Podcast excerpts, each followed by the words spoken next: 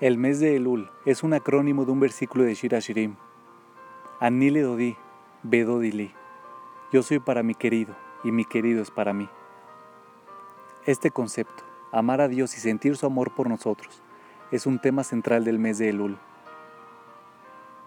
Pero este mes no tiene ni una sola festividad que habla acerca del amor. ¿Qué es lo que tiene este mes que representa la relación de amor entre Dios y nosotros? Todos sabemos sobre el amor natural que un padre siente por su hijo. Incluso antes de nacer, la madre está dando de sí misma, literalmente, y el dar nunca acaba.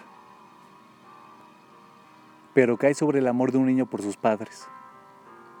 ¿Cuándo es que el niño comienza realmente a amar a sus padres?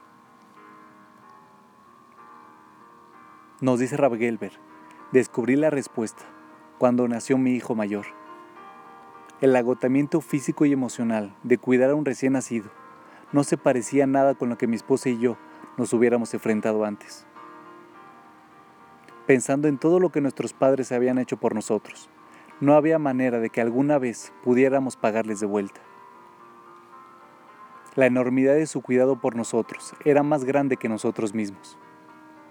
En esas primeras semanas después del parto de nuestro primer hijo, en que pasamos de ser hijos a ser padres, nuestro amor y nuestra apreciación por nuestros propios padres también cambió.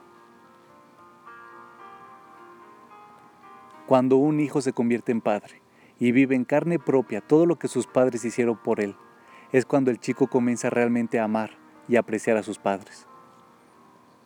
El amor del chico por sus padres crecerá tanto como crezca su reconocimiento de lo que sus padres han hecho por él. El rabino Shlomo Volve escribe, La gratitud despierta el amor en el receptor y lo hace florecer naturalmente en el dador también. Esta es la clave para entender la experiencia de amor en el mes de Elul. Cada año, en Rosh Hashanah y Yom Kippur, presentamos humildemente nuestras tefilot y súplicas a Dios, rogando ser inscritos y firmados para un buen año. Después de que estos días llegan a su fin, vivimos el resto del año a medida que se va revelando nuestro destino. Pero es en este último punto del año, en el mes final, que podemos mirar hacia atrás y ver todo el año pasado revelado ante nosotros. Es en este momento cuando podemos apreciar por completo que fuimos firmados en el libro de la vida el año anterior.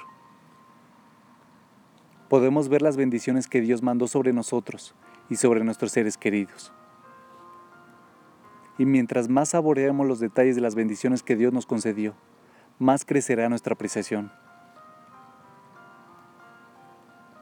En el Ul cerramos el círculo, volviendo al punto en el que estábamos al comienzo, y vemos con una perspectiva más profunda el enorme regalo de amor con el que Dios nos ha bendecido. En ese momento de gratitud hacia Él, podemos sentir un gran amor por Él. Yo soy para mi querido y mi querido es para mí. En cada una de nuestras relaciones, en el matrimonio, las amistades, los negocios, tenemos una pericia natural para ver lo que los demás están haciendo mal. Tenemos que hacer un esfuerzo para enfocarnos en lo que está bien.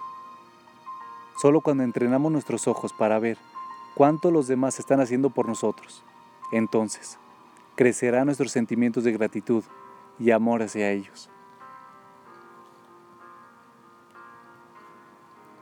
El rabino Volve recomienda ejercitar diariamente para fortalecer nuestro músculo de gratitud. El ejercicio más poderoso es un reconocimiento verbal de la bondad de otra persona. Practica tres veces al día diciéndole gracias a la gente que hace alguna bondad contigo todos los días. Y si te fijas con mucho cuidado, verás que hay oportunidades de sobra. Está el cartero que reparte la correspondencia, la cajera que registra nuestra comida en el supermercado y el vendedor en la tienda que nos ayuda a encontrar lo que necesitamos. En realidad, estamos recibiendo todo el tiempo de Dios y de los demás y tenemos muchísimo por lo que estar agradecidos. Utilicemos este Elul como una oportunidad para reconocer la bondad que los demás hacen por nosotros y especialmente para reflexionar sobre cuánto ha hecho Dios por nosotros en los últimos 12 meses. Que nuestros corazones estén llenos de amor y apreciación por Dios y que todos seamos inscritos en el libro de la vida.